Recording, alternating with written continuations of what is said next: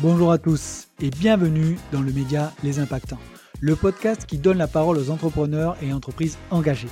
Je pars à la rencontre de celles et ceux qui veulent créer l'entreprise de demain, celles et ceux qui veulent avoir un impact sur le futur. Beaucoup d'initiatives sont prises par des personnes passionnantes, peu importe le domaine, immobilier, tech, mode, sport, food.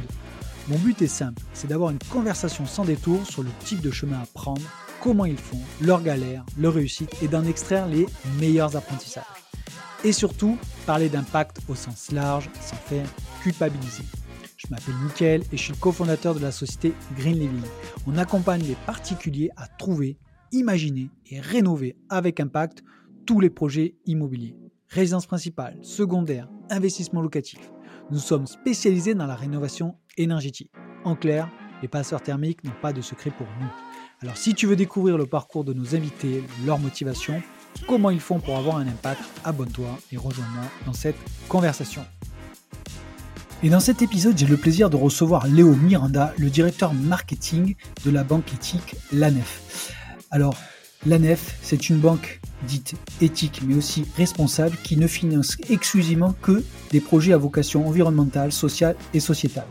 Léo nous explique pourquoi il a voulu travailler dans cette banque, quel a été son déclic. Il nous explique également prise de conscience qu'il y a eu après la crise des subprimes. On évoque aussi les différents produits de la nef et surtout euh, son avenir. Le projet Big Bank est une collecte participative qu'effectue la banque, la nef, et il va nous délivrer le montant exact qu'ils ont collecté et ce qui reste à faire. On parle aussi de la raison d'être de la nef, on parle aussi de comment la nef mesure son impact. Bref, on a évoqué énormément de choses et Léo est hyper transparent sur euh, toutes ces informations. Je vous en dis pas plus, je vous laisse découvrir cette conversation. Eh bien, bonjour à tous. Je suis en présence aujourd'hui de Léo Miranda, euh, le directeur marketing de la banque Nef. Alors, on dit la Nef ou la banque Nef? On dit la Nef. On dit la Nef, ok. Euh, alors, je suis ravi de, de recevoir Léo parce qu'en fait, dans le monde de l'impact, euh, eh bien, on parle beaucoup de finances. C'est un des premiers, on va dire, sujets qui arrivent euh, sur, le, sur tapis. Euh, et qui de mieux comme l'ANEF pour parler de banque durable, de finances durables, et bah, d'inviter une personne qui est en l'occurrence Léo. voilà pour l'intro. Te je te propose de te présenter Léo. Délivre-toi, dis-nous tout sur toi, on veut tout savoir. Ben, merci en tout cas de, m'inviter déjà. Ça, fait vraiment plaisir de voir que l'intérêt pour, euh, pour les sujets de, de finance éthique, de finance à impact euh, continue à, bien se diffuser. Je, suis ravi de, cela. moi, je suis Léo Miranda. Je, je, travaille à la NEF en fait depuis, depuis la sortie de mes études. Donc je, ça fait un moment, hein J'ai vu. Je t'ai vu, ouais. euh, je suis un peu un bébé nef, comme on les, euh, comme on les appelle euh, en interne. Euh, et effectivement, euh, à titre très personnel. Après, on rentrera peut-être un peu plus dans le détail de, des, activités, mais c'est euh, la, la, question de la finance, c'est quelque chose que j'avais pas forcément identifié euh, dans, le, dans le cadre de, de mes études. Enfin, en tout cas, l'impact que pouvait avoir la finance sur le changement climatique, sur euh, euh, les questions euh, de justice sociale, le, voilà qu'on pouvait dessiner une autre société au travers de la finance. C'est pas quelque chose que j'avais forcément perçu dans. Parce que tu as fait quoi comme étude initialement J'ai fait des études d'économie assez généralistes. Ouais. j'ai découvert le monde de l'économie sociale et solidaire dans, dans, dans ma dernière année, et c'est juste après ce, ce, master en économie sociale et solidaire que je suis tombé sur un événement de la nef et, et j'ai vraiment pris conscience du pouvoir qu'avait l'argent. Euh, j'ai pris conscience en tant que consommateur, en tant que client bancaire, que euh, mon argent ne dormait pas quand je, je le laissais à la banque, qu'il était utilisé, qu'il était employé et qui servait à, à faire tout un tas d'activités et parmi lesquelles bah, des, des, activités que je pouvais combattre à titre personnel euh, dans ma vie de, de tous les jours, euh, voilà, pour des, euh, des, des financements d'entreprise que je que, que, que je n'appréciais euh, pas et que j'essayais d'éviter, on va dire, dans mes actes de consommation courant.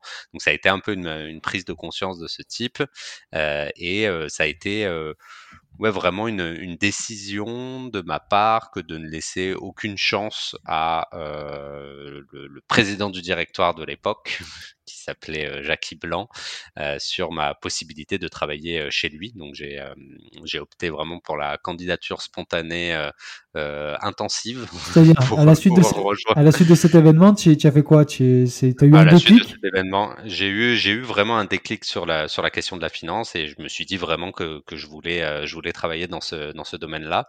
Euh, je dois avouer que le, le, monde de la finance m'attirait pas particulièrement euh, pendant, pendant mes études. Je trouvais que c'était quand même un métier un peu, euh, ouais, un peu ringard, euh, un peu obscur.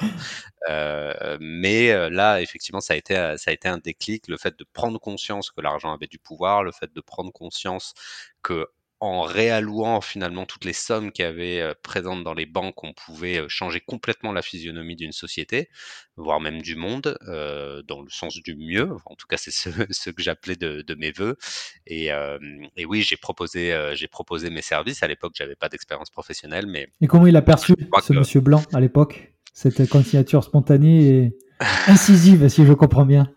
Oui, bah, répété, on va dire. Après, euh, euh, bah, au début, c'était euh, c'était assez compliqué. Je, la nef était quand même une petite structure. Pas, enfin, la question de la finance éthique n'était pas encore dans toutes les têtes. Euh, ça l'est toujours pas aujourd'hui, mais quand même, on a parcouru beaucoup ah de chemin et il y a une prise de conscience assez forte à l'époque. voilà, début des années 2010, il n'y avait pas forcément trop cette cette cette prise de conscience, même si on sortait quand même de la crise de la crise financière.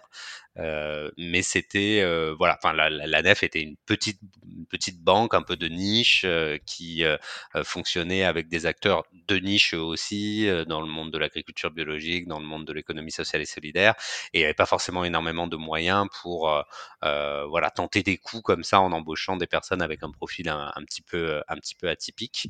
mais j'ai eu la chance de, de travailler, enfin de, de, mettre en avant le, le fait que je bah, que, je connaissais très bien le contexte italien et espagnol pour avoir vécu un peu dans ces deux pays. Et à ce moment-là, on était sur un projet qui n'a pas vu le jour malheureusement de fusion euh, de la nef avec une banque éthique italienne qui s'appelait Banca Etica et une banque éthique espagnole qui s'appelait Fiare. Et donc, je suis rentré un peu euh, comme chargé de projet sur ce projet-là en particulier, euh, avec l'aide de, subventions publiques aussi euh, à la nef pour pour travailler spécifiquement sur ce sur ce mais sujet. tu vois, j'avais pas j'avais pas pris de notes sur tu vois. Ben, alors j'avais une question, mais plus tard. Mais en fait, je vais faire des soubresauts. Mais en fait, je, je comptais te poser une question plus tard, mais garde la réponse. C'est-à-dire, est-ce qu'il y a des équivalents européens ou de la banque éthique, donc comme la nef c'est vraiment une question parce que j'ai j'ai pas pas la réponse à ça. Mais avant de, passer, on va dire sur le côté la nef, moi ce que j'ai besoin de savoir, c'est un petit peu plus de connaître parce que euh, en tant que directeur marketing d'une banque éthique, euh, moi, je me suis aperçu en, travaillant un petit peu ton, ton, profil et en tout cas sur notre entretien. Euh, moi, j'aimerais creuser aussi ce que ça veut dire. Tu vois, dans ton profil LinkedIn, tu mets l'icône promoteur. Tu vois, J'aimerais vraiment. Euh, donc ça c'est la première chose. Et aussi il y a une chose. Alors j'ai creusé, je connaissais un peu, mais je l'ai un peu creusé quand tu dis born in 344 ppm. Voilà. Moi j'aimerais que tu me creuses, voilà, pour que les gens comprennent ton profil, parce que aussi. Alors c'est une fixature sur toi forcément, mais c'est aussi pour dire que il y a un fil conducteur. Je pense que c'est pas 100% de ton profil qui correspond ou qui travaille à la nef ou mais en tout cas, je pense qu'il y a des fils conducteurs comme ce type de, euh, bah voilà, de, d'état d'esprit. Et j'aimerais qu'on les creuse parce que je pense que c'est ça qui fait aussi que les gens peuvent se reconnaître. Oui, oui, tout à fait. Euh, moi, déjà, pour être très honnête, euh, la prise de conscience écologique euh, et la défense justement de plus de justice sociale, parce que je mets quand même toujours les deux un petit peu en parallèle, elle a été, elle n'a pas été immédiate. j'ai voilà, fait des études relativement classiques, je le disais avant, euh, en, en, économie. Euh, mais en quatrième année, j'ai euh, découvert qu'il y avait un monde le monde de l'économie sociale et solidaire que je ne connaissais pas particulièrement. Et c'est ça qui m'a mis un peu le pied à l'étrier euh, en, me, en me disant j'aimerais bien travailler quand même dans ce domaine-là. Et c'est ce qui m'a qui a commencé à me faire réfléchir justement euh, bah, à toutes les conséquences un peu néfastes de notre de nos activités humaines euh, et qui m'a sensibilisé à partir de ce moment-là aux questions de l'écologie. Et ça s'est traduit euh, bah, à la fois par le choix de ces études, un peu plus tard par le choix d'essayer de réserver ma force de travail à une entreprise éthique. Ça, c'était un choix qui était déterminé. Je, voulais vraiment euh, euh, travailler dans, dans, dans ce domaine-là. Et encore un peu plus tard, de me dire le domaine de la finance, c'est vraiment euh, celui qui va m'intéresser.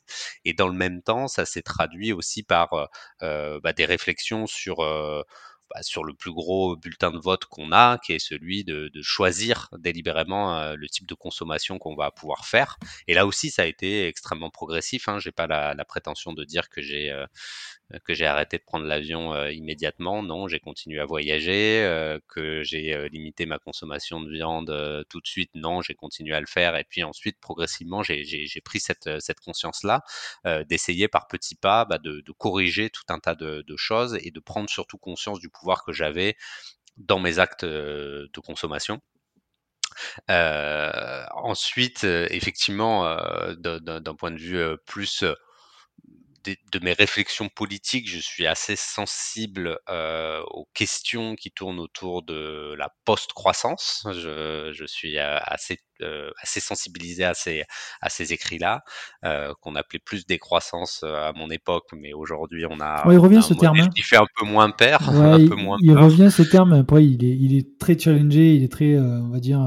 Voilà, c'est ça. Mais en tout cas, moi je suis intéressé. Ça ne veut pas dire que je, je considère que c'est applicable là en, en l'état, mais je, je, trouve que les, que voilà, le, le, le positionnement de, de, le point de départ qui est de dire on, on est en train d'atteindre les limites planétaires à quasiment tous les niveaux que le fait de se positionner uniquement sur un indicateur qui avait été créé pour euh, mesurer euh, le, développement de l'activité économique post-crise de 1930, bah, c'est pas forcément hyper pertinent aujourd'hui de, se baser uniquement là-dessus, et que de toute façon c'est insoutenable, bah, nous amène à se dire bah, comment on, peut construire un monde qui est euh, un petit peu différent. Et ce que j'aime bien dans, les, dans, dans, cette philosophie qui tourne autour de la euh, pensée économique plutôt qui tourne autour de la post-croissance, c'est qu'il y a des applications assez concrètes et qui sont déjà un peu expérimentées.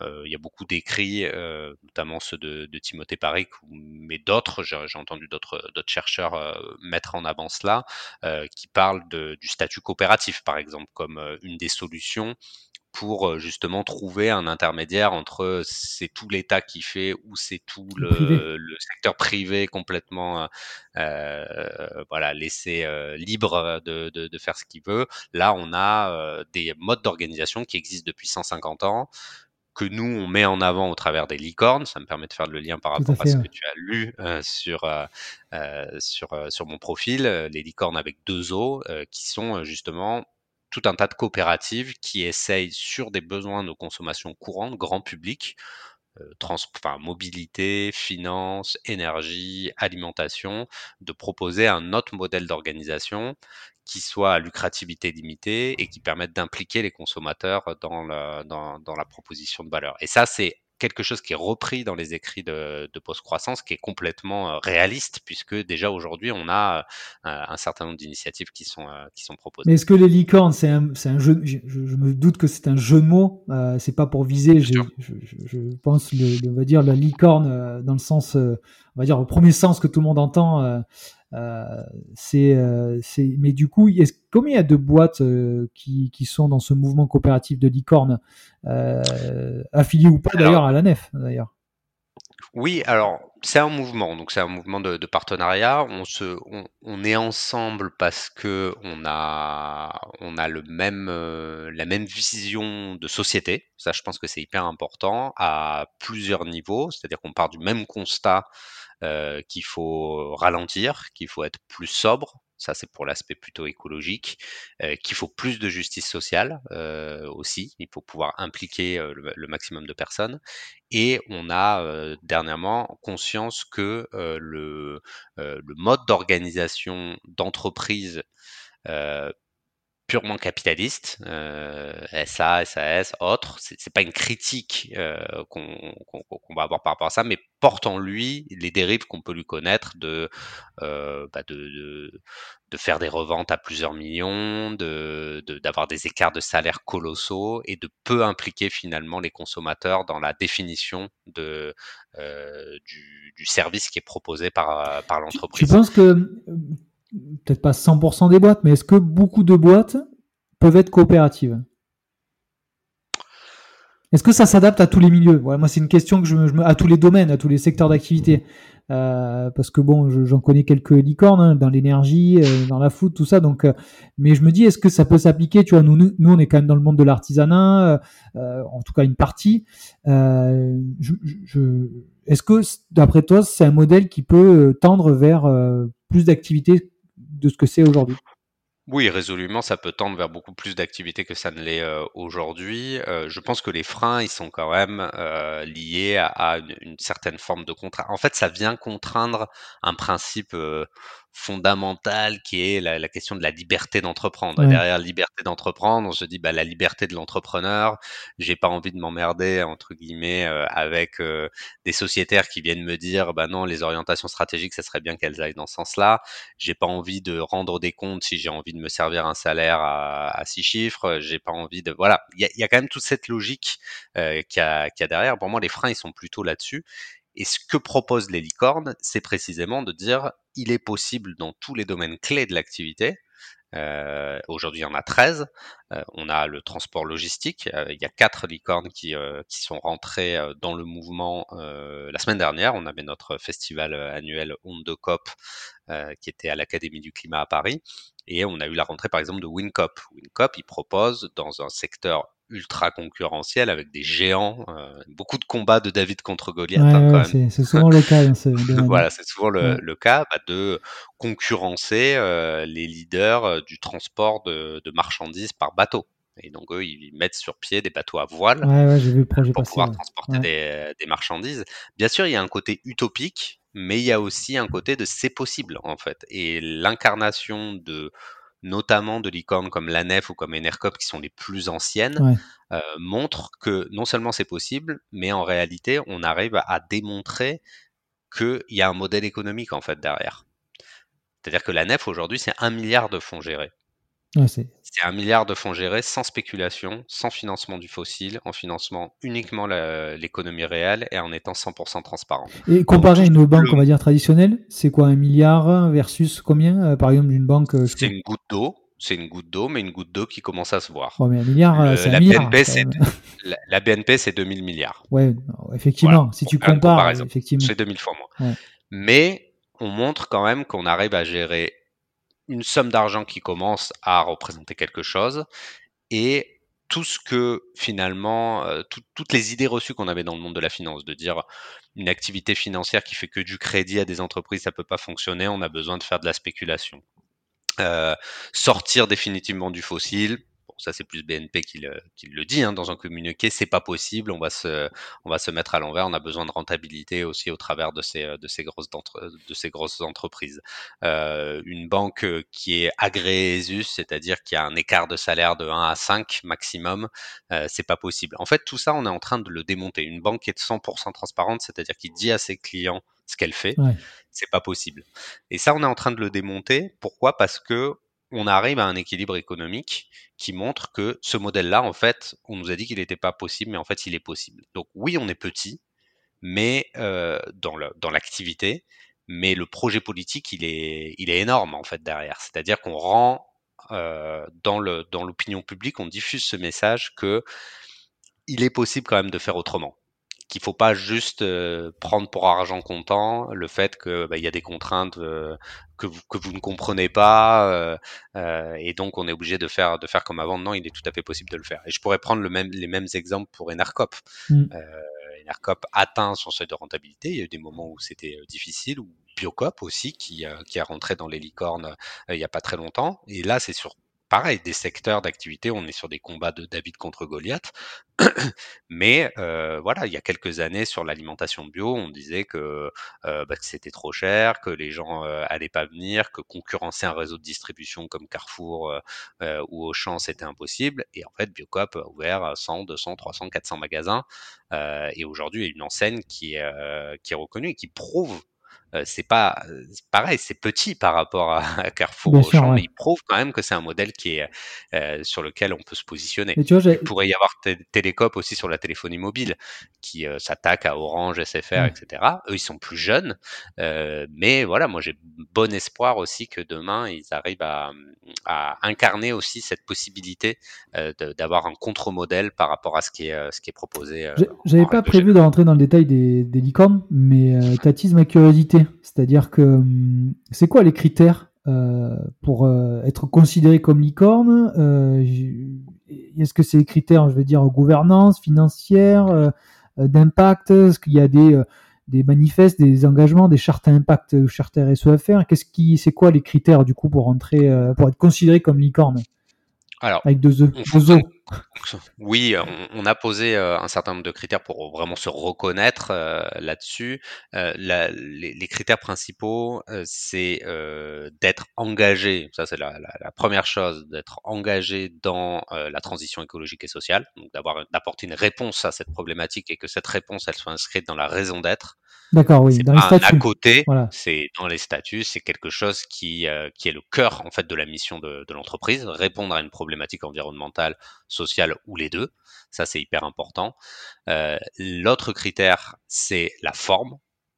Il faut que ce soit une coopérative, SIC, euh, coopérative, SCOP ou autre. Il faut vraiment qu'il y ait cette démarche-là. La démarche de gouvernance pour nous est très importante euh, et, euh, ça c'est un peu le, seuil pour pouvoir devenir une licorne. et aussi, alors ça c'est pas tout le temps vrai, mais on essaie quand même plutôt de faire entrer des licornes qui ont une activité plutôt B2C, enfin en tout cas qui s'adresse au grand public, euh, qui cherche à répondre à, des problématiques euh, plutôt voilà plutôt grand public. Mais ça, on n'est pas complètement fermé aussi euh, là-dessus. WinCop, on pourrait se poser un peu plus la question. On est sur du transport de marchandises. c'est quand même assez rare qu'un particulier demande à ce qu'on lui livre un container. voilà, à notre bout de la planète. J'en connais pas trop. Hein. voilà. Mais, mais sinon, les deux premiers critères, effectivement, sont, sont hyper importants. Et si le dernier, c'est la portée nationale. Donc vraiment, on travaille plutôt avec des coopératives qui ont une portée euh, nationale et pas uniquement locale. Euh, on, on, essaye de, voilà, de créer justement de l'impact aussi en se disant euh, un abonnement Télécop ou qu'on soit en France, on peut en avoir un abonnement Enercop ou qu'on soit en France, on peut, on, peut également en avoir un. On veut ouvrir un compte pourquoi à la se, Pourquoi se fermer au B2B ou se faire pas se fermer, mais parce que on se ferme pas vraiment. Mais au départ, c'était un peu une, un positionnement, mais effectivement, le contre-exemple, c'est WinCop parce que le, B2B, euh, le B2B, il est géré, il est géré par des, des, des, consommateurs, tu vois? C'est oui, oui, oui. Dans les cas, euh, et puis même, hmm. moi, ce que je pense, c'est que les, nous, dans le dans l'immobilier, mais c'est dans le ter, tu vois, c'est dans les bâtiments tertiaires, tu vois, il y a, une réhabilitation à faire. Euh, le monde du résidentiel, il y a des, il y a des choses à faire, il faut les faire. Mais là où les émissions de carbone sont les plus, en tout cas les plus nombreuses dans les études que j'ai pu lire via Carbone 4 et d'autres études, c'est quand même dans le milieu professionnel. Donc, tu vois, je pense que même euh, une licorne, même comme WinCop, moi, tu vois, ça m'a pas traversé l'esprit qu'elle n'est pas, elle est pas de client B2C. Tu vois. Oui, mais c'est pour ça, on a assoupli. Effectivement, tu as, tu as tout à fait raison sur le sur ce positionnement-là. C'était pas vraiment un critère. On se l'était dit un peu entre nous, et au final, on a eu le contre-exemple au premier élargissement, et, et c'est très bien comme ça. Et je suis tout à fait d'accord sur le fait que qu'il faut aller beaucoup plus loin sur cette question, euh, sur cette question-là, parce qu'il y a des besoins, enfin, il y a des problématiques réelles dans, ce secteur. De, mon propre moi, de mon propre point de vue, je pense qu'il y a à faire énormément B2B avant B2C. Tu vois oui, tout à fait. Euh, c'est bon, ah, voilà, ça c'est un point de vue personnel. Bon, du coup, euh, ben ouais, ben, je suis très content d'avoir posé cette question parce que du coup, je, je comprends mieux le, euh, le statut, en tout cas, cette mission licorne. Euh, passons à la nef maintenant, rentrant dans euh, la personne qui, euh, en tout cas, la personne, l'entité qui permet de, ben, de, de, de, placer son argent de façon éthique. alors, j'ai remarqué, alors moi, je connaissais la nef, mais alors de très loin parce que bon, je suis une génération, euh, euh, je dirais, moi, j'ai, génération 85, j'ai l'impression qu'on est un peu la génération, tu vois, transition, c'est-à-dire, euh, on est un peu entre les deux, c'est, on voit des, des choses éthiques et pas éthiques. On a été, on a pris les comptes courants chez les, parents qui avaient, ben, dans le scope, pas du tout de banque éthique. donc moi, je, je, je, je suis issu de, de, de, de ce milieu-là. Et du coup, moi, j'ai connu la nef il y a que quelques années, mais du coup, j'aimerais savoir un petit peu la genèse de la nef. Comment elle a été créée? Parce que moi, ma question, c'est c'est comment une banque il y a plusieurs années, parce que d'après ce que j'ai vu, elle a 40 ou 50 ans, la, banque. 35, mmh, C'est à l'époque, comment, comment les, mecs se sont dit, OK, on va créer une banque où, où la rentabilité est quasiment au second plan et on va financer ou en tout cas prêter de l'argent à des gens qui font de l'agriculture biologique ou du social. C'est il y a 35 ans, c'était, je veux dire, compliqué. Oui, bah, tu, dans la question, tu as la réponse. Ils étaient un peu fous. Ah oui, d'accord. Dire, en fait, on était dans les années fric, les années 80. Euh, les années euh, des taux d'intérêt à plusieurs chiffres, les années où, effectivement le fait de, de, gagner beaucoup d'argent, ça a été l'ouverture de la, bourse pour tout un tas de clients particuliers, euh, des petits boursicoteurs, etc. Et là, complètement à contre-courant euh, sur le milieu financier, mais aussi dans le type de projet qu'il voulait soutenir, euh, bah, est né un petit peu la nef, parce que la nef s'inscrit quand même dans le mouvement euh, de la coopération, euh, enfin, renaissant un petit peu en France dans les années 80, et le mouvement de l'agriculture biologique, agriculture biodynamique. Euh, euh, donc c'est pas complètement euh, extrait de ça. ça. Ça vient aussi de, du fait qu'il y avait des beaux projets hyper avant-gardistes qui étaient qui voyaient le jour et qui galéraient toujours à être financés parce que les banquiers les regardaient euh, avec de gros yeux en leur disant mais que, de, de, quoi vous me parlez quoi de l'agriculture biologique mais pourquoi on ferait ça quoi? Euh, donc voilà ça s'inscrit quand même vraiment dans, dans ce domaine-là et oui il y a un grain de folie de la même manière que les les premiers qui ont, euh, commencé à travailler sur les énergies renouvelables, qui ont commencé à travailler sur euh, l'agriculture bio ou sur le commerce équitable, on devait les regarder euh, aussi avec, avec, avec de gros yeux. Donc ça s'inscrit quand même vraiment dans ce, dans ce renouveau, je dirais, de l'économie sociale et solidaire, un peu en opposition à ce monde très financiarisé, euh, où, euh, où on voyait pas trop le problème d'un point de vue écologique, on voyait pas trop le problème de gagner beaucoup d'argent. Euh, donc c'était clairement à contre-courant. Et c'est ce qui est, c'est de mon point de vue, hein, ce qui explique que euh, bah, la nef, t'en as pas trop entendu parler, et très peu de gens finalement en ont entendu parler, parce qu'à part être vraiment dans les milieux militants, il n'y avait pas particulièrement la possibilité de, de, de, connaître, euh, de connaître la nef. Ça restait un tout petit établissement qui n'avait pas de capacité de communication euh, énorme. Et aussi la prise de conscience citoyenne euh, sur l'argent, elle a été très tardive. Mmh. Je dirais que dans les domaines euh, clés euh, de la consommation courante, quand je parle de prise de conscience citoyenne, c'est par rapport aux enjeux écologiques et sociaux. Finalement, la finance a été le dernier sujet euh, sur lequel euh, les consommateurs ont commencé à prendre conscience de qu'ils pouvaient aussi euh, utiliser leur compte en banque comme un bulletin de vote. ça a été vraiment tardif. Il y a eu d'abord bah, des réflexions sur l'alimentation et c'est assez logique parce qu'il y avait un aspect santé aussi est-ce que je consommerais pas bio? Euh, le l'énergie aussi est arrivée un petit peu un petit peu plus tard mais la question de l'argent elle est quand même plus difficile à appréhender. Et tu as senti une évolution toi depuis 10 15 ans que tu es à la nef bah, c'est à dire que tu abordes je sais pas moi même avec ton entourage je travaille dans une banque éthique il y a 15 ans comment c'était pris et aujourd'hui comment c'est entendu? Bah, c'est le jour et la nuit. Clairement, euh, clairement, c'est le jour et la nuit. Il y a, il y a, il y a 15 ans, euh, il y a 15 ans, il y a eu un premier pic, je dirais, d'activité euh, dans les années qui ont suivi euh, la crise des subprimes, parce ah que ça, ça a été une, une, prise de conscience en fait citoyenne, euh, puis l'affaire Kirviel, etc. Une prise de conscience citoyenne que les banques jouaient avec notre argent et que les banques étaient vulnérables en fait. Et que elles, elles, sont vulnérables mais elles ont notre argent aussi euh, et enfin que les banques en fait jouaient avec notre argent parfois même pour financer des activités complètement à l'opposé de mon champ de valeur quoi. Je pour la petite histoire nous, nous on n'est pas trop liés à ce milieu là mais je, je sais qu'on a pu euh, euh, échanger dans, dans, dans, les années 2010 hein, qui ont suivi un peu la, la crise des subprimes avec pas mal de de congrégations religieuses, par exemple, qui, euh, bah, comme tout organisme, euh, ont des comptes. Et bah, la doctrine de l'Église, quand même, elle va pas trop. Euh, enfin, ça marche pas très bien. Et ils se rendaient compte, en fait, à ce moment-là, que ça fonctionnait pas très bien. Le message qu'ils portaient, euh, euh, avec l'idée de, bah, de laisser son argent à faire de l'extraction de fossiles, à financer bah, parfois de la, de la, pornographie, du tabac, du nucléaire, parfois des choses sur lesquelles même l'Église n'était pas du tout à l'aise avec ça. Mais il y a une prise de conscience et, on a eu des congrégations religieuses aussi qui sont venues nous voir à ce moment-là, même si on vient pas du tout de ce, de ce domaine-là. Donc oui, je dirais que des années 2010, ça a été assez fort pour, euh, pour la prise de conscience. Et puis, euh, il y a eu un gros tournant en 2016. Euh, en 2016, on a lancé notre livret. Et ça, c'était hyper important et ça permet aussi de préciser quelles sont un peu les étapes et le, le chemin de croix pour filer la, la métaphore avec le monde, le monde religieux qui est le fait de monter une banque éthique euh, en France. Euh, nous, on a eu un agrément dans les années 80 de société financière, donc c'est un agrément à trous. On n'avait pas la possibilité d'avoir de compte courant, on n'avait pas la possibilité de faire de crédit aux particuliers, on n'avait pas la possibilité de gérer des livrets. Et qu'est-ce qui, vous a délivré du coup le, cet agrément à l'époque? Euh, le fait qu'on ait euh, progressé dans notre activité, dans la gestion du risque, dans, dans, dans, la taille aussi de la structure, avec euh, suffisamment de personnes pour pouvoir gérer ces et Du coup, c'est quoi le premier produit En fait, cet agrément, vous l'avez eu, et c'était quoi du coup le produit Le livret. Le livret. Le livret, le livret neuf, ouais.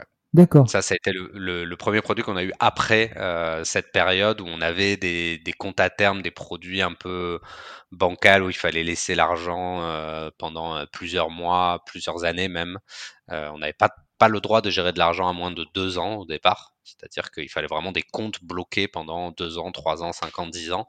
Donc ça restreignait ah quand même beaucoup la focale de, qui pouvait accéder finalement à ce, à ce genre de produit. Parce qu'en plus, un agrément, ça coûte cher.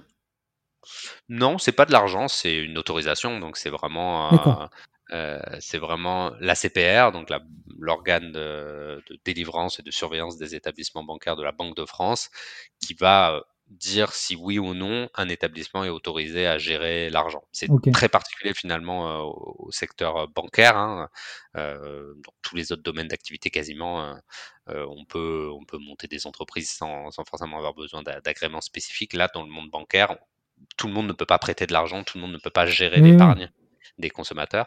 Et, euh, et c'est voilà, ça a été très très long avant d'obtenir des autorisations. On a d'abord eu une autorisation pour les, euh, les crédits aux particuliers, et ensuite en 2016 l'autorisation pour ouvrir des livrets.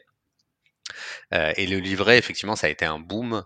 on sentait qu'il y avait bah, vraiment des, des dizaines de milliers de personnes qui attendaient à la porte de la nef qu'on ait un produit plus grand public.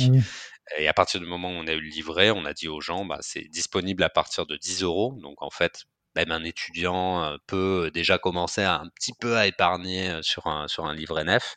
C'est disponible. Euh, c'est l'équivalent du livret A ou pas du tout? C'est c'est l'équivalent en termes de fonctionnement du livret A, mais ça reste un livret B pour le coup. Euh, c'est pas un livret euh, dont euh, les fonds sont orientés à la caisse des dépôts, puisque le livret A, une partie doit être doit être orientée à la caisse des dépôts, et c'est pas un livret dont le taux est fixé par par l'État. C'est l'établissement qui va fixer le, le taux d'intérêt. Mais en termes d'utilisation, oui, c'est la même chose on a un espace euh, de gestion des comptes en ligne. On peut avoir, euh, enfin, on l'ouvre à partir de 10 euros, mais on peut avoir 1 euro sur son livret. Euh, il n'y a pas de, a pas de difficulté avec ça. Il n'y a pas de plafond et donc ça, ça, ça nous a vraiment, ça a vraiment démocratisé l'accès à la nef. En fait, il y a plein de gens qui se sont dit, bon, ils n'ont pas le compte courant, mais ouvrir un livret est, hyper facile. Je peux déjà commencer à, à, à épargner pour la planète, à épargner pour plus de justice sociale, etc. C'est quand même récent, non C'est 2016 quand même. 2016, hein. c'est assez récent. 2016, bah c'est assez récent, mais euh, je dirais qu'en fait, les deux phases, ça a été prise de conscience citoyenne que l'argent avait de l'impact, post-crise des subprimes et euh, dans toutes les années 2010, enfin le début des années 2010. Et puis ce qui a terminé vraiment de, diffuser le message et de faire connaître un peu plus la nef au grand public, c'est 2016 lancement du livret. Et donc on, apporte une solution vraiment à cette, cette inquiétude que les gens avaient euh, euh, à la suite de la crise financière. Pourquoi 2016 Pourquoi pas avant? Pourquoi pas avant Parce qu'avant, on n'avait pas eu l'autorisation. Tout simplement. 2016, 2015, on a eu l'autorisation. On a mis un an à monter le, projet. 2016. Mais vous n'aviez pas fait la demande avant Avant 2015, la demande n'avait pas été. On avait fait des demandes au début des années 2000, mais entre temps les demandes euh, en fait qu'on fait à la CPR, on les fait quand même quand on est assez sûr de nous. Euh, enfin, il y a, des échanges quand même avec la CPR entre temps. On se, voilà, on partage sur nos activités. On, on sent quand il est, quand c'est le sujet est suffisamment mûr pour qu'il puisse passer du côté de la CPR. C'est pas euh, l'idée, c'est pas d'avoir un refus, puis un refus, puis un refus, puis au bout d'un moment ça passe. L'idée, c'est de sentir quel est le moment. Quand est-ce qu'on a répondu finalement aux attentes du régulateur euh, sur, euh, sur, sur notre activité pour qu'on puisse être en mesure de. Genre en off, ils vous disent ouais, bon là vous y êtes presque, vous y êtes presque, vous y êtes presque, et quand tu arrives au dernier critère, tu sais que tu peux euh, voilà, plus ou moins. Ils sont pas aussi directs. Hein, je me doute, je, résume parce que sinon tu pourrais nous décrire en trois heures. Mais voilà, l'idée c'est qu'on est, de toute façon, on est supervisé aussi par euh, euh, par la CPR, ils contrôlent nos activités et voilà, on sent un petit peu est-ce qu'on est, qu'on est en mesure de pouvoir rentrer de, de nouveaux agréments. Ok. Et, et, la NEF aujourd'hui, c'est quoi les produits Si on résume, les produits que vous proposez? C'est très très simple. on est une coopérative, donc on a des parts sociales de coopérative. Ouais. Ça, c'est pour devenir sociétaire. Donc, même si on n'a pas de produit chez vous, on peut devenir sociétaire. On peut devenir sociétaire sans avoir de, produit chez nous. Euh, et l'inverse est vrai aussi. On peut détenir un livret sans euh, avoir de part sociale. La qualité de sociétaire, elle apporte euh, bah, le fait d'avoir un titre de propriété de, la nef. On devient, c'est l'équivalent de l'actionnariat. Voilà, on participe aux décisions. Mmh Selon le principe, une personne égale une voix. Donc ça, c'est assez important puisque c'est pas le, le, montant détenu dans la coopérative qui va déterminer le, pouvoir politique de, du sociétaire, c'est une personne égale une voix. Donc un fonds d'investissement qui a mis plusieurs millions et une personne qui a acheté trois parts pour 90 euros, puisque c'est le minimum chez nous, ils ont exactement la même voix à l'Assemblée générale. D'accord. Donc ça, c'est euh, hyper important euh, et on considère comme un des produits voilà qu'on propose hein, puisque c'est aussi un produit d'investissement euh, au-delà d'apporter un titre un, titre de propriété un droit de vote. On a le compte à terme qui est notre produit historique. Donc là c'est un produit bloqué avec un taux de rémunération fixe mais c'est un produit bloqué. Donc on décide je le fais à à un an à deux ans à trois ans à cinq ans à sept ans. Donc là je bloque l'argent pendant toute cette durée. C'était le seul produit qu'on avait jusqu'en 2016 pour les particuliers. Et désormais, on a le, livret également. Ça, c'est pour le marché des particuliers. Sur les professionnels, on, exerce une activité de prêt euh, depuis, euh, depuis l'origine, puisque le but de la nef, c'est vraiment de prêter à des entreprises euh, à impact. et donc là, on a toute une gamme quand même de, produits de prêt. On peut faire du prêt participatif, du, euh, voilà, du prêt in du, du prêt plus classique amortissable, du crédit court terme et depuis peu du découvert parce qu'en même temps qu'on a eu l'agrément pour le livret, on a eu également un agrément pour le compte courant pour les professionnels le côté agrément à trous, il est aussi sur quel marché on peut adresser. Euh, là, euh, on a eu la possibilité de travailler euh, avec les professionnels sur le, sur le compte courant. donc, on a voilà, tout un tas d'entreprises qui ont, qui ont un compte courant chez nous. et ça nous permet de pouvoir proposer aussi bah, des produits plus de court terme, type découvert en compte à certains de, certains de, certains de nos emprunteurs. Et pourquoi pas de crédit immobilier pour les particuliers? C'est quoi Alors, on a l'agrément pour le crédit immobilier pour les particuliers. On a euh, délivré pas mal de crédits aux particuliers jusque jusqu'en 2015 à peu près. Euh, la grosse difficulté du crédit euh, immobilier, euh, elle est double. La première, c'est le la réglementation. En fait, il y a des seuils d'usure, on peut pas dépasser un certain niveau de de taux d'intérêt et dans un contexte économique de taux très bas, puisqu'on a vécu là, on vient de remonter, vivre la remontée des taux, mais ah oui, oui, sacrée remontée, c'est une escalade. En fait, les seuils de l'usure, ils étaient mais hyper bas et nous on pouvait absolument pas euh, équilibrer ce type d'activité. C'était pas possible pour nous si on voulait respecter la réglementation de faire des taux d'intérêt à 1, 1,5. C'était impossible pour nous d'arriver à équilibrer l'activité.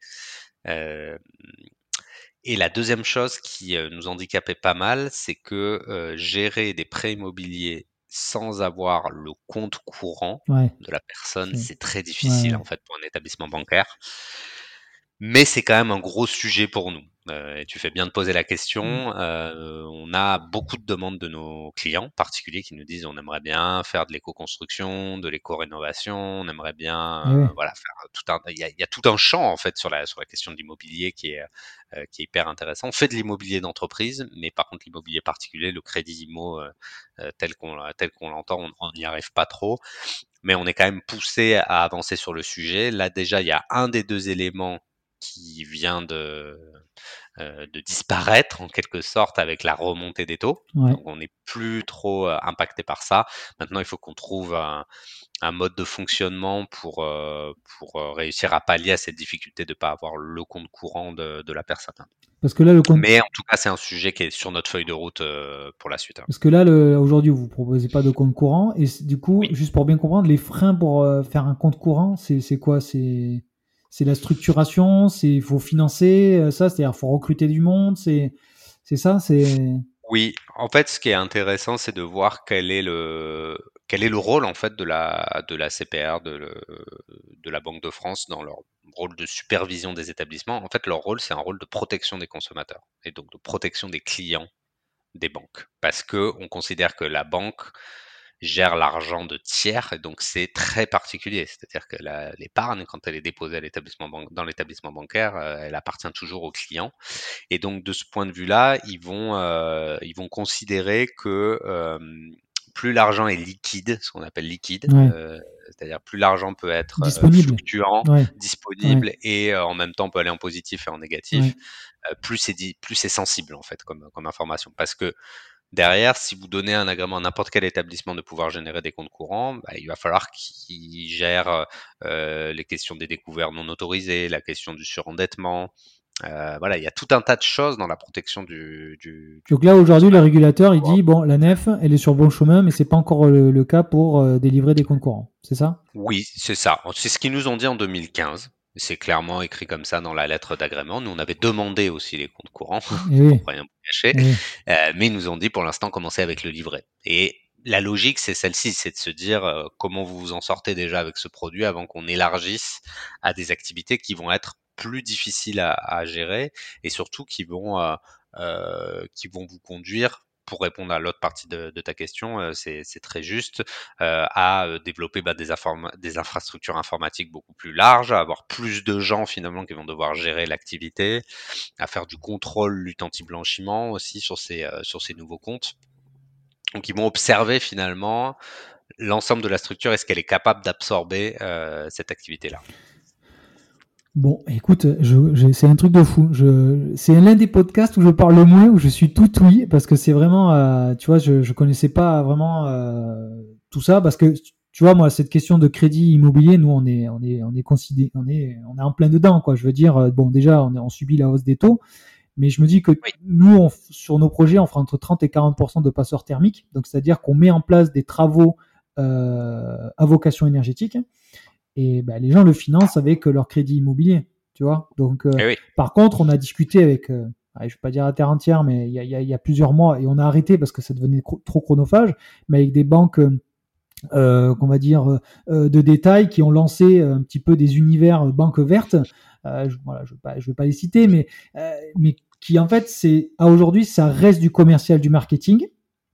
Après, moi, je, je loue l'aspect positif de ça, c'est-à-dire que euh, même si ça prend du temps, il y a, y a quelque chose d'initié. Euh, voilà, en tout cas, à mon sens, il faut aller plus loin. Voilà, mais en tout cas, ça a le mérite d'être là.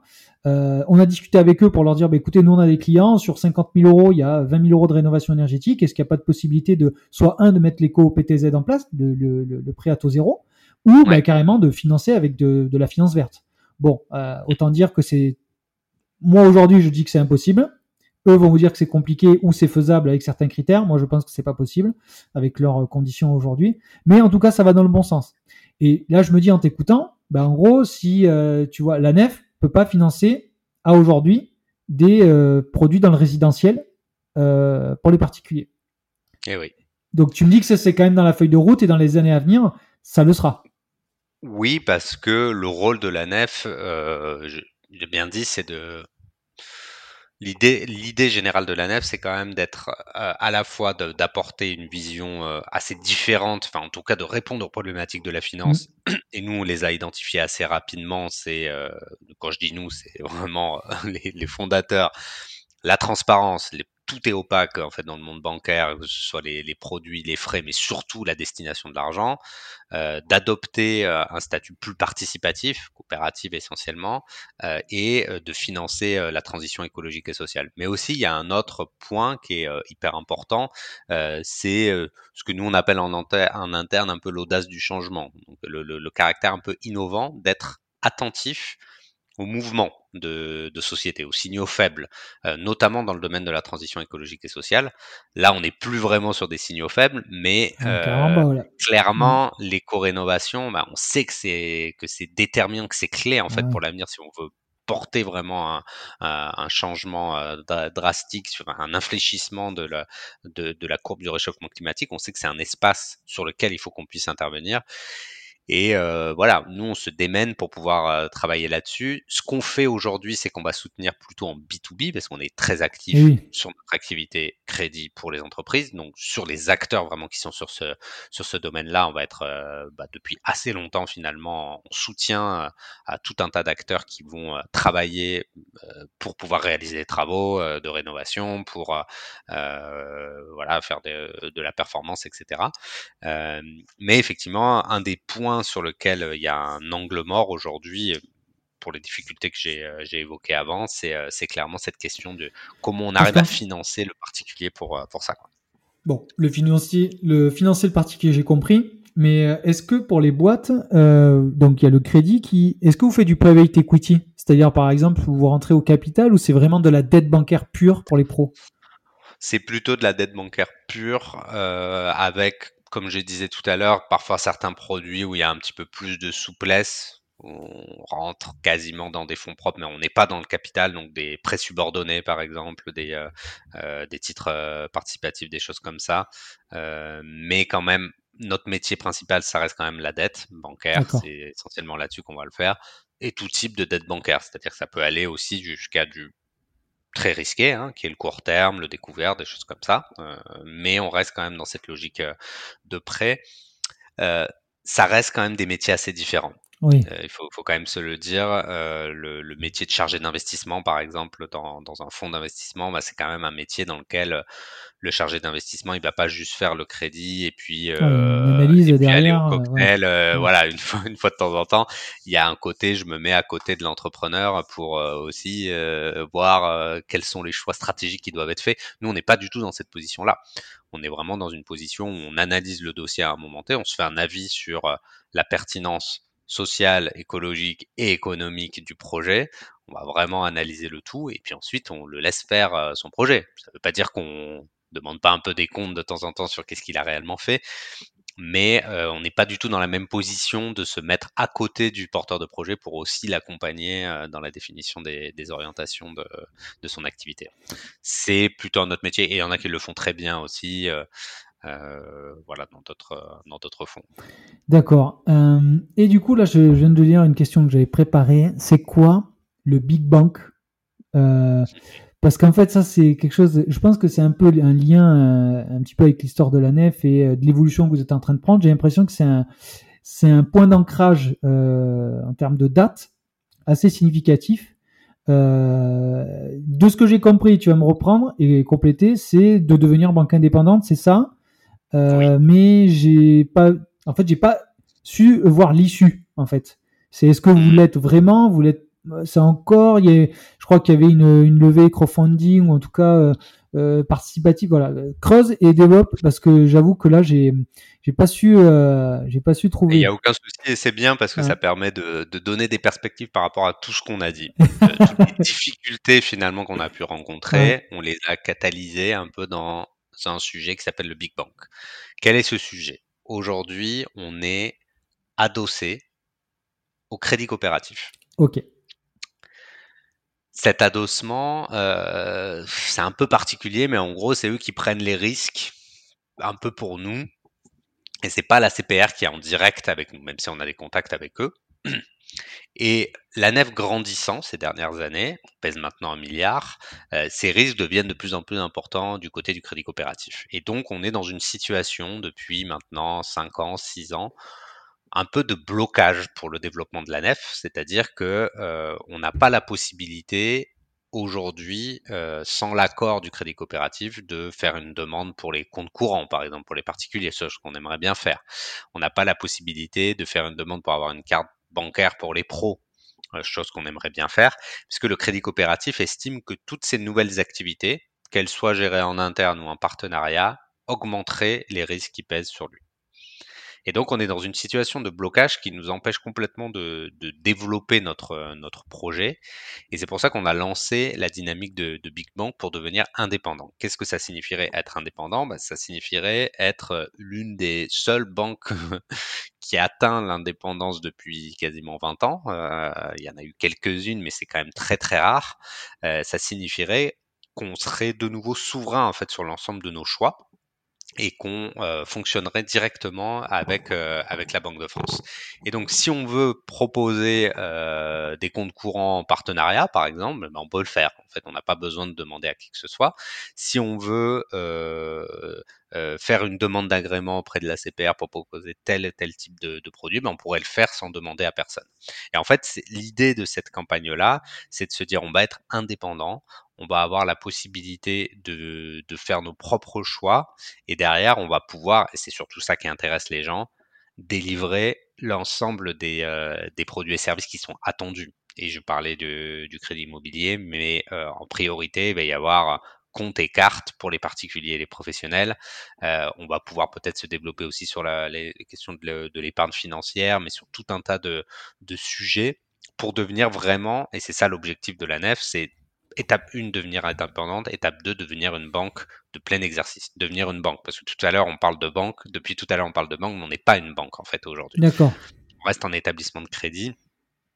Euh, qui gère de l'épargne, euh, mais l'idée c'est d'aller dans, euh, dans, ce chemin-là. Et c'est pour ça qu'on a lancé une campagne euh, qui a pour objectif de euh, donner des gages de solidité de la nef à la CPR. C'est ça l'objectif principal, c'est de dire euh, on, a, euh, on va essayer de lever 30 millions d'euros de capital auprès des citoyens pour montrer à la fois qu'il y a une énorme envie des citoyens français qui est une banque éthique indépendante.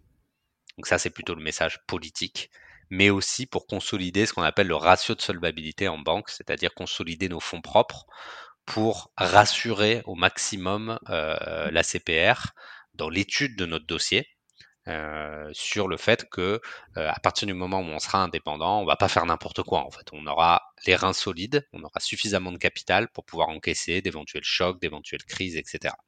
Donc c'est ce double objectif euh, de, de, voilà de cette campagne Big Bank d'essayer de euh, au moment où on demande à la CPR d'être indépendant, de plus être sous la supervision du crédit coopératif, on lance une campagne de levée de fonds pour pouvoir appuyer cette demande politiquement et économiquement. Mais elle a été, du coup, elle a été lancée, on est d'accord? Elle a été lancée le 4 octobre dernier. On est toujours en cours. On continue, on va avoir une dernière phase de campagne là sur la fin de l'année. Et euh, vraisemblablement, on s'arrêtera euh, fin décembre.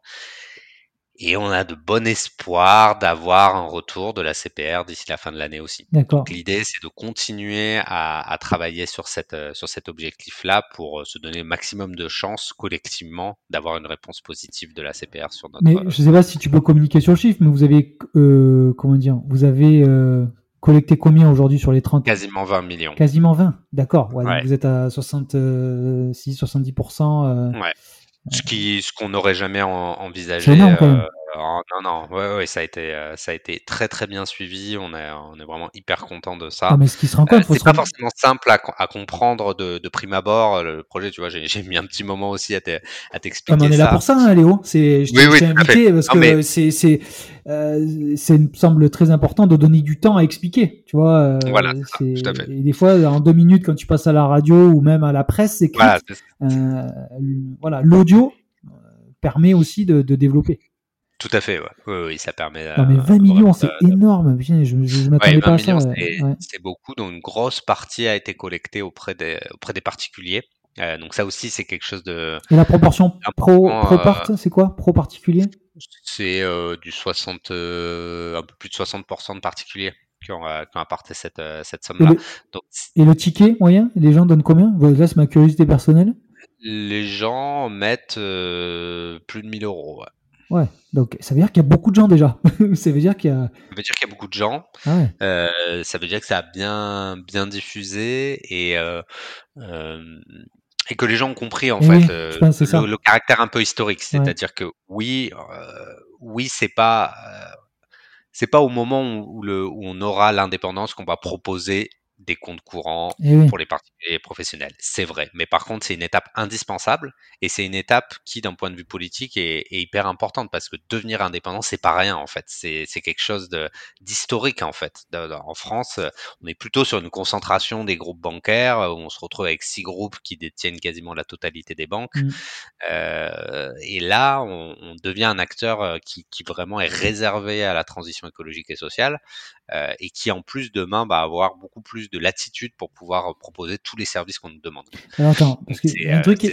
alors j'ai deux, deux, questions. Euh, il y en a une, une, que je viens de penser et il y en a une autre que j'avais déjà préparée. La première c'est, mais l'État n'a jamais pensé à vous nationaliser pour que ça devienne quand même un, un, un rôle. Alors, je je, je, je suis pas de, non plus de l'avis que l'État doit tout faire, ou mais en, en, mm. tout cas, je me dis quand même. Euh, tu vois, il y a quand même l'État qui, pour moi, il y a la BPI qui dépend, euh, tu vois, la Banque de mm. l'innovation. Et pourquoi il n'y a pas une banque de la transition, tu, tu vois, ou la BPI qui soit pas non plus une branche de, je sais pas, là, je, je, je parle comme un livre, mais euh, je suis pas dans le milieu. Ah non, mais c'est hyper pertinent. Mais hein, je me dis, c'est, c'est, vous faites quand même un milliard euh, depuis que vous existez. Je me dis qu'à un moment donné, c'est qu'il y a des trucs, c'est possible. Quoi. Tout à fait. Ça veut dire qu'il y a une attente. Et puis, euh, là où je te rejoins, c'est que ça répondrait complètement euh, aux objectifs derrière lesquels, en fait, le, les, gouvernements vont pas pouvoir se cacher très longtemps euh, de, de, de, réduction de, de l'impact carbone, ne serait-ce que pour ça, de, financement de l'éco, de, l'éco-construction, de l'éco-rénovation des, des bâtiments, de, soutien à des entreprises qui permettent d'avoir d'autres, d'autres modèles d'activité.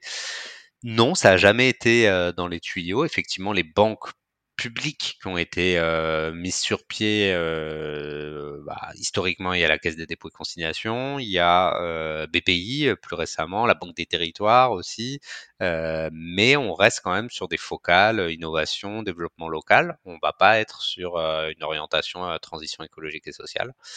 Euh, mais là où je te rejoins, c'est que euh, notre rôle, et c'est le rôle de beaucoup de licornes, hein, c'est euh, oui, on est des entreprises privées, mais coopératives, et surtout avec des objectifs de quasi-intérêt général, en fait. C'est que le, la raison d'être du projet de la nef, qui est de euh, de, porter un développement économique qui aille plus vers la transition et qui aille plus vers euh, plus de justice sociale, bah, on, pourrait être quasiment dans, dans, la feuille de route d'un ministère. Quoi, de, après, après, pour préciser mes propos, je pense que euh, le privé, bien fait, je parle, est plus performant que le public. ça, c'est une analyse personnelle. C'est que je, je, je, je pense que vous êtes plus agile, plus flexible à vous poser des questions pour répondre à certaines questions que le public où euh, c'est pas les mêmes intérêts. Donc quand je dis que c'est nationalisé, c'est que je me dis que ça aurait pu être nationalisé il y a 20 ou 30 ou 40 ans. C'est ce que je c'est à aujourd'hui, je pense que c'est plus possible, mais c'est plutôt euh, quand ils ont créé la BPI ou qui Oseo euh, de l'ancien, euh, non, est-ce qu'il n'aurait pas aussi été possible de créer une banque, euh, tu vois, euh, de transition? Ça aurait eu du sens. voilà, à l'époque. Hein, en me mettant dans leur euh, dans leur chemise, je me dis que mm. oui, ça aurait été, ça aurait eu du sens en fait aujourd'hui. Ou même une banque très spécialisée sur sur la rénovation de. Non, parce que tu avais rebondi ou tu avais alerté Bruno Le Maire sur un poste il y a très longtemps, je me souviens plus. Mm. je crois qu'il avait bien marché ce poste de mémoire où où il disait il faut un livret ou, ou un compte. un livret vert. Un livret vert. Mm. Tu lui as dit coucou, on est là, quoi. oui, oui, bah oui, effectivement, il y a des initiatives un petit peu comme ça. Euh, ouais, c'est peut-être plus là-dessus euh, que, que l'État euh, commence à, à, réfléchir, mais avec voilà, une logique qui est toujours, euh, bah, comme pour le LDDS, le fameux livret développement durable et, solidaire, où euh, l'État initie quelque chose, dit bah ok, moi je booste un peu le taux, parce qu'en fait c'est ça qu'ils font, euh, et puis je vous donne quelques contraintes, mais ils laissent quand même les établissements privés les distribuer. Quoi. La, la, position elle est quand même plus là-dessus que sur vraiment faire, faire la transition, notamment avec le levier financier. Mais euh, voilà, nous, ça nous donne du boulot, hein, c'est bien. Mais du coup, euh, et du coup, c'est la deuxième question que je voulais te poser par rapport à ça, c'est euh, il y a des nouveaux entrants qui sont arrivés, d'accord, depuis quelques années. Alors, je ne sais pas quelles sont vos relations et je ne veux pas te piéger, mais comment a été pris auprès de la nef, vous qui existez depuis 35 ans, l'arrivée de ces nouveaux entrants sur un marché de la banque éthique et la banque responsable? Alors, comment ça a été pris moi, je, je, enfin, je, te donne un, regard euh, personnel d'abord, et puis ensuite, euh, on, rentrera peut-être un peu plus dans le, dans le positionnement. Moi, mon regard personnel, c'est euh, c'est plutôt de se dire, enfin, on était un peu seul sur ces questions. Parce que clairement, il y a 70 millions de personnes quasiment en France. la nef ne pourra pas adresser tout le monde il y a énormément de besoins de financement et aujourd'hui, nous, on avait le sentiment, moi le, premier, d'être vraiment tout seul. il y a un seul établissement qui propose justement de réfléchir à l'impact de son argent et, heureusement finalement qu'il y a, voilà, ça, montre une maturité aussi du marché et une maturité aussi de la de la prise en compte citoyenne du sujet. Donc ça, ça, ça, crée aussi cet effet multiplicateur.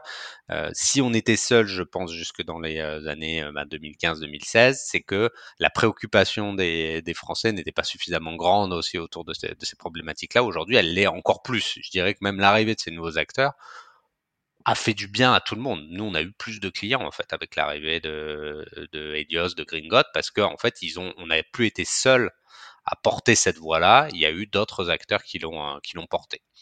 Euh, ensuite, l'autre analyse euh, que, je pourrais faire, c'est que on n'est pas vraiment sur le même genre de modèle. Moi, j'aime pas trop l'amalgame euh, qui est fait sur le, côté, bah, c'est finalement, finalement on fait le même métier, on fait pas le même métier. Ces acteurs-là ne font pas de crédit. Et pour nous, le positionnement de base d'une banque éthique, c'est de, faire du crédit quand même à des entreprises, c'est d'aller soutenir directement.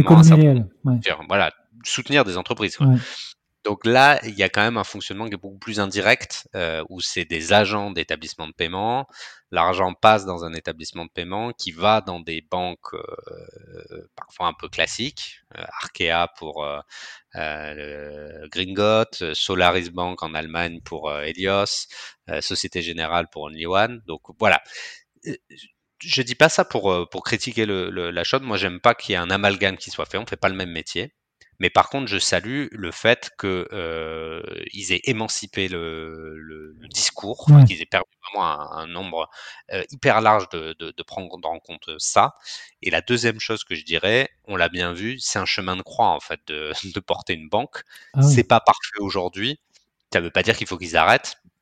Euh, Aujourd'hui, clairement, voilà, ils n'ont pas la capacité eux-mêmes de pouvoir aller investir directement dans les, dans les projets qu'ils voudraient. Et ça fait que ça crée quand même quelque chose qui, pour l'instant, est un peu bancal. Mais nous, on a vécu pendant 35 ans en ayant un projet assez bancal aussi. Quoi. Donc, ouais. euh, comprends leur démarche, en tout cas. Je pense, euh... Moi, je comprends leur démarche. Euh, voilà, je, je, le, la, la, seule chose qui me chagrine un petit peu, c'est le, c'est l'amalgame. Pour moi, une banque éthique, c'est pas ça. Euh, quand, quand ils parlent de banque éthique, pour, pour moi, c'est pas ça un projet de banque éthique. je pense que les gens arrivent maintenant à, à contourner le marketing, surtout dans ce milieu-là. J'ai l'impression. Parce que moi, tu vois, ce que tu m'expliques, je le savais. C'est, je, je le sais. C'est-à-dire que j'ai, et pourtant, j'ai pas creusé à 100%. Hein.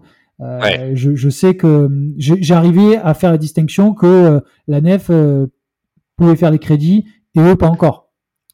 Oui.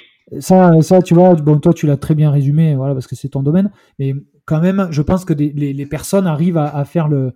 Euh, je pense que, tu vois, euh, euh, bon, la nef, c'est quand même une, une, côté institutionnel, mais je pense que ces banques-là, elles, je pense qu'elles ont une clientèle peut-être plus jeune que vous, et que je pense que c'est, comme tu disais précédemment dans l'entretien, c'est que je pense que c'est un vote, et je pense que leur communication est comme ça. Et en tout cas, c'est ce que j'ai un peu ressenti. mais du coup, vous discutez, tu discutes avec eux ou pas du tout? Non, c'est vous, vous, travaillez en parallèle, mais point barre. Je veux dire, il n'y a pas de. On s'est retrouvés sur des conférences ensemble parce qu'on est invité. voilà, le crédit coopératif historiquement, la nef, les nouveaux entrants, on peut avoir l'État aussi. Voilà, ça, ça, fait quand même partie d'un d'un milieu, on va dire, qui est euh, pour, pour, lesquels bah, voilà, les acteurs qui s'intéressent à ces questions-là vont inviter euh, différentes, euh, différents acteurs. Nous, on n'est pas vraiment sur les mêmes...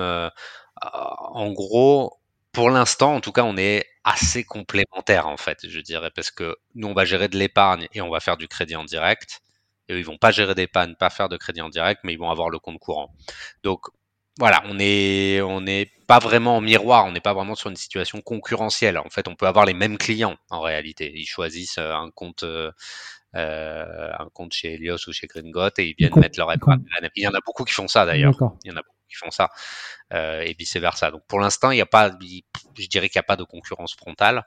Euh, et voilà, je reviens sur ce côté un peu émancipateur du discours, c'est que est-ce que vous avez conscience que votre argent a de l'impact? Bah, quand on était seul à le dire, ça portait beaucoup moins que maintenant on est euh, 4-5 acteurs qui parfois ont des très grosses communautés aussi qui portent ce message-là et ça nous est bénéfique aussi hein, dans un sens. Ok, bon, écoute, c'est au moins c'est très très sympa de ta part d'avoir été transparent parce que euh, voilà, je ne veux pas poser des questions pièges, mais il y a des questions aussi qui me semblent naturelles de parler de l'environnement concurrentiel. Parce que malgré tout, même que si euh, voilà, on est dans le milieu du scope, euh, de l'ESS ou du privé ou que sais-je, on est dans un monde quand même concurrentiel. Donc il faut aussi euh, savoir où on navigue et, et, comme ça a beaucoup bougé ces dernières années. Hmm. Donc euh, voilà, j'avais envie de poser euh, cette question. Mais moi, ce que j'ai envie là de, de, savoir, et je terminais un petit peu l'entretien sur le côté impact, c'est parce que j'ai vu que vous étiez sur des labels, sur parce qu'en fait, la question que je me suis posée, c'est ok, la nef c'est une banque éthique, c'est cool, mais ce que les gens, quand moi je parle d'impact, c'est ce qu'ils ont du mal, c'est la mesure de l'impact, tu vois. C'est-à-dire qu'en gros, euh, moi, c'est bien, bon, la nef, elle fait ça, mais est-ce que euh, vous avez euh, des labels? Est-ce que vous mesurez votre impact auprès de la banque? Vous faites appel à des sociétés, je ne sais pas, hein, je, vais les citer comme ça, il n'y aura pas de Jalou, mais des Greenly, des Carbo, des Axio, qui, qui, permettent justement de, de, calculer votre empreinte carbone à l'année. Est-ce que vous le faites ou pas? Est-ce que c'est prévu? Ou voilà, je, je me posais cette On le fait. On le fait avec avec un peu de prudence quand même.